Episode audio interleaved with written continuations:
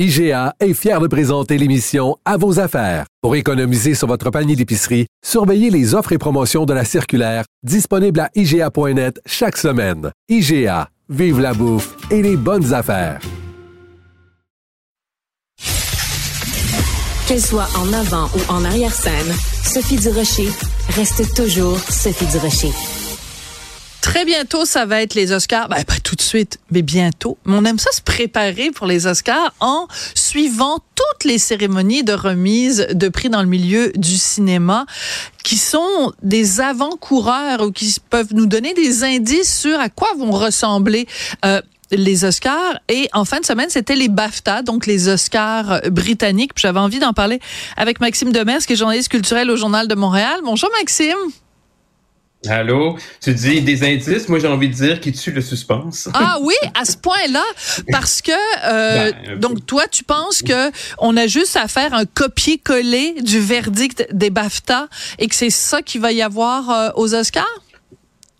Pas toujours un copier-coller, mais euh, souvent c'est assez similaire. Pas toutes les années. Des années, il y a des surprises. Il y a toujours le, le fameux prix de le prix aux Oscars du meilleur film depuis quelques années est déterminé avec un, vote qui est un peu spécial, c'est-à-dire c'est un vote qui euh, chaque membre, il y a 10 il y a 10 nommés et chaque membre vote à 1 2 3 4 5 leur préféré et souvent euh, dans les dernières années ce qui est arrivé c'est que les films qui étaient euh, les films qui faisaient, qui, qui gagnaient ce prix-là n'étaient pas nécessairement des films qui avaient fait l'unanimité. C'est souvent des films ah. qui, qui, obtenaient des deuxième ou troisième rang, euh, alors que certains films étaient détestés par certains euh, et aimés par d'autres. Ce qui fait en sorte que ça, ça, ça, change un peu la donne. Par exemple, l'année de Power of the Dog, le film qui était produit par Roger Frappier, euh, c'est un film qui euh, que beaucoup de gens avaient pas du tout aimé euh, et que, qui avait gagné justement les BAFTA, qui avait gagné plusieurs prix, qui avait gagné meilleure réalisation, Jane Campion. Mais quand est arrivé le moment de décerner le prix du meilleur film, ben ce, ce film-là, on devine, avait pas eu le, numéro un de de, de, de suffisamment de, gens. Ouais ce qui fait en sorte que c'est finalement un film qui est un peu plate, comme Coda, euh, qui avait gagné. Ben oui, c'était euh, surprenant. Ce film qui était l'adaptation américaine de la famille euh, Berger sur cette famille donc de gens sur. Ouais, ouais. c'est ça, la famille Bélier. Ah oui, c'est ça, j'ai dit Berger, hein, mais la famille, la famille Bélier. Bon, alors revenons à nos, revenons non pas à nos moutons, mais revenons à nos BAFTA. Donc c'est le film Oppenheimer qui a vraiment dominé la soirée et euh, on a parlé beaucoup l'année dernière, l'été dernier, du fameux phénomène Barbenheimer, c'est-à-dire que les gens allaient voir euh, Barbie, allaient voir Oppenheimer, allaient voir les deux et comparaient. Mm-hmm. Ben là, je peux te dire que Barbie est complètement à flyer dans les airs, elle est plus là, elle est plus, elle, plus elle, hors concours, elle n'a strict, le film n'a strictement rien gagné au BAFTA. Ouais, je pense que sa course aux Oscars euh, vient de se terminer. Elle s'était déjà un petit peu terminée euh, euh, dans d'autres cérémonies de remise de prix récentes, là. mais là, dans ce cas-ci, je pense que c'est même au Golden Globe, je pense que c'est. Il y avait eu une récolte un peu décevante. Donc, donc là, je pense que là, on peut dire que c'est, c'est, pas mal foutu. Puis ben, il y avait eu aussi les, nominations où il n'y avait pas eu de nomination pour ben oui, la catégorie de réalisation. Euh, pour l'Oscar. Donc là, je pense que c'est ça. Je pense que Barbie a été un peu largué. Cela dit, euh, c'est pas une, tant une surprise que ça parce que comme on en a parlé la dernière fois, ça reste une comédie. C'est pas le genre de film euh, euh, qui sont récompensés généralement aux Oscars et encore moins, j'ai envie de dire, au BAFTA. donc, donc voilà, c'est pas si surprenant que ça. là, je pense que tout est vraiment. Là, je parlais tantôt de surprise parfois pour la catégorie du meilleur film aux Oscars. cette année, je ne pense pas que ça arrive. Là. Je pense que tout est dessiné pour euh, pour enfin le premier Oscar de Christopher euh, Christopher Nolan. Hein, ce qui est la grande surprise là-dedans, c'est que euh, il risque de remporter pour la première fois l'Oscar de la meilleure réalisation et du meilleur film. C'est bien mérité bien mérité parce que moi personnellement j'ai trouvé absolument magistral non seulement les trois heures de Oppenheimer mais les trois heures que ça te prend après pour absorber les trois heures du film que tu viens de voir. Pour euh, reposer les oreilles un peu aussi. Ah non mais surtout parce que la fin les dernières minutes du film si vous l'avez pas encore vu allez le voir.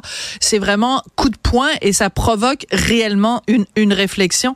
Euh, c'est très particulier parce que euh, Cillian Murphy, donc, qui joue le rôle de euh, de Oppenheimer lui-même, donc le, le, créateur de la bombe atomique, a déclaré aux journalistes, il dit, écoutez, c'est un film de trois heures très complexe, exigeant sur un physicien et une période très sombre de l'histoire, mais les spectateurs sont venus le voir en grand nombre. C'est stupéfiant. Mais est-ce que ça nous dit pas quand même quelque chose? Moi, je trouve ça rassurant de voir que en 2023, en 2024, euh, les gens se mhm. donnent la peine. C'est vrai que c'est un film exigeant. C'est pas un film facile. C'est euh, pas. C'est un film sombre sur une période sombre. Euh, pour un pour un cinéphile comme toi, c'est une bonne nouvelle, ça, Maxime?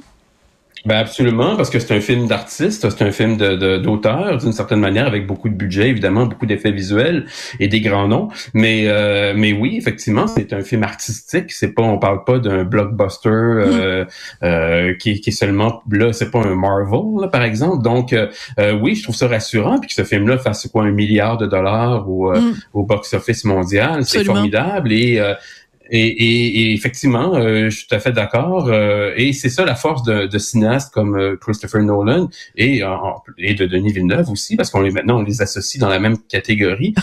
cette capacité de, de faire du cinéma d'auteur à, à, grande échelle mm. et, et qui et qui va rejoindre un large public. Voilà. C'est formidable. Des films d'auteurs populaires, euh, c'est vraiment la quadrature du cercle. C'est le rêve de tout euh, de tout cinéaste. C'est-à-dire que de, de, de, de faire un film qui est vu par le plus grand monde sans avoir non plus l'impression d'avoir piétiné son intégrité euh, artistique. C'est absolument fabuleux. Tout le monde, tout le monde Exactement. en rêve. Et il faut pas négliger non plus l'impact. On parlait tantôt de Barbenheimer. Euh, je, je, pense quand même que Oppenheimer aurait été un grand succès sans euh, cette, cette espèce de combo bizarre là.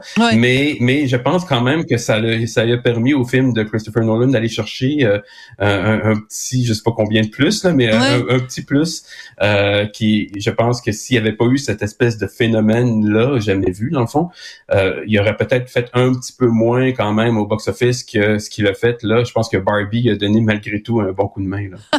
voilà c'est ça. Quand même incroyable de se dire qu'une poupée en plastique a donné un coup de main euh, au créateur de la bombe eh atomique. Tout ça est assez euh, est assez hallucinant. Euh, écoute, c'est une vraiment une année exceptionnelle. J'en parle régulièrement avec Richard parce que c'est vraiment un, grand cinéphile. Mais écoute, des films comme Killers of the Flower Moon de Scorsese qui est absolument fabuleux. Moi, j'ai adoré Poor Things de de Lantimos. Ça m'a donné envie de voir d'autres films de Lantimos. Donc en fin de semaine, j'ai vu le, le, la mort du cerf là, un espèce de film étrange avec Nicole Kidman. Bref, mais mais avec Colin Farrell, ouais. Ouais, c'est ça. Mais euh, mhm. c'est on, on, on, est, on, a, on met vraiment la barre très, très, très, très haute cette année. C'est rempli de très bons films et honnêtement, ben, je serais contente que Oppenheimer gagne, mais je serais déçue que Killers of the Flower Moon gagne pas. Ben, c'est aussi un chef-d'œuvre. Ouais, ben oui, en fait, puis il y a des, il y a d'autres films qui, qui m'ont surpris aussi. J'avais entendu des, des choses un peu mitigées sur Maestro. Je l'avais pas vu encore, j'ai vu en fin de semaine et j'ai beaucoup aimé ça. C'est en fait, euh, j'ai, j'ai beaucoup aimé la réalisation, j'ai beaucoup aimé le travail d'acteur. Ah ouais. euh, on parle beaucoup de Killian Murphy, mais je pense qu'il va gagner Killian Murphy le prix du meilleur acteur. Mais Bradley Cooper là-dedans, le travail qu'il a fait, c'est c'est incroyable. Et euh, et euh, je, je, te signale, je te signale en toute amitié, Maxime, puis je le signale évidemment aux gens qui nous écoutent, qui nous regardent, vous pouvez trouver sur Internet, ou si vous le trouvez pas, ben, je vais essayer de le mettre moi sur mes médias sociaux, une vidéo où on voit la transformation physique euh, de Bradley Cooper. Euh, parce que moi je pensais que c'était juste bon qu'il s'était teint les cheveux ou quelque chose mais non. Il y a vraiment des prothèses pour transformer son visage euh, transformer ses mains. Il a comme une espèce de truc pour cacher ses propres cheveux et par-dessus ça, on a mis une perruque pour que ce soit vraiment en tout point semblable à euh, euh au, au, visage. Mais euh, c'est très bien fait. Mais c'est extrêmement bien fait. Mais cette transformation physique là, tu sais, euh, c'est pas on peut on pense mettons dans Whale où évidemment il y a eu une transformation physique spectaculaire. Je pensais pas qu'il y avait autant de travail euh, de, de maquillage et de et d'effets d'effets visuels sur la transformation de Bradley Cooper. C'est très réussi, puis euh, les gens se sont beaucoup moqués du nez là, euh, au moment de la présentation du film à la Mostra de Venise, mais euh, mais dans le fond, moi j'ai trouvé ça très bien fait en le voyant. Voilà. Ben écoute, il y avait un nez, fait que si tu, joues le rôle d'un gars avec un nez, je dirais. C'était mieux d'avoir un. nez. T'es mieux d'en avoir un. écoute, on se rappelle tous du fameux nez de euh, voyons, de Nicole Kidman dans The Hours, hein, où elle incarnait euh, Virginia Woolf. Euh, je pense que c'est ça.